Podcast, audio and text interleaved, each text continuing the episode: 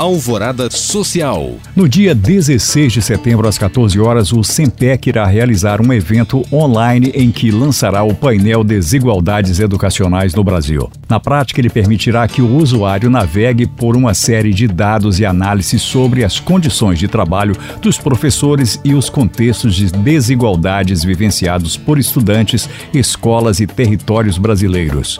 O evento é gratuito e a inscrição pode ser feita no site do Sempec. O Itaú Social está com inscrições abertas para a oficina Vivências Literárias, onde o escritor pernambucano Marcelino Freire conduzirá experiências para desenvolver a escrita criativa a respeito das vivências do próprio cotidiano dos participantes serão cinco encontros semanais realizados entre 22 de setembro e 20 de outubro, das 19 às 21h30, realizados virtualmente por meio do Polo, ambiente de formação da instituição.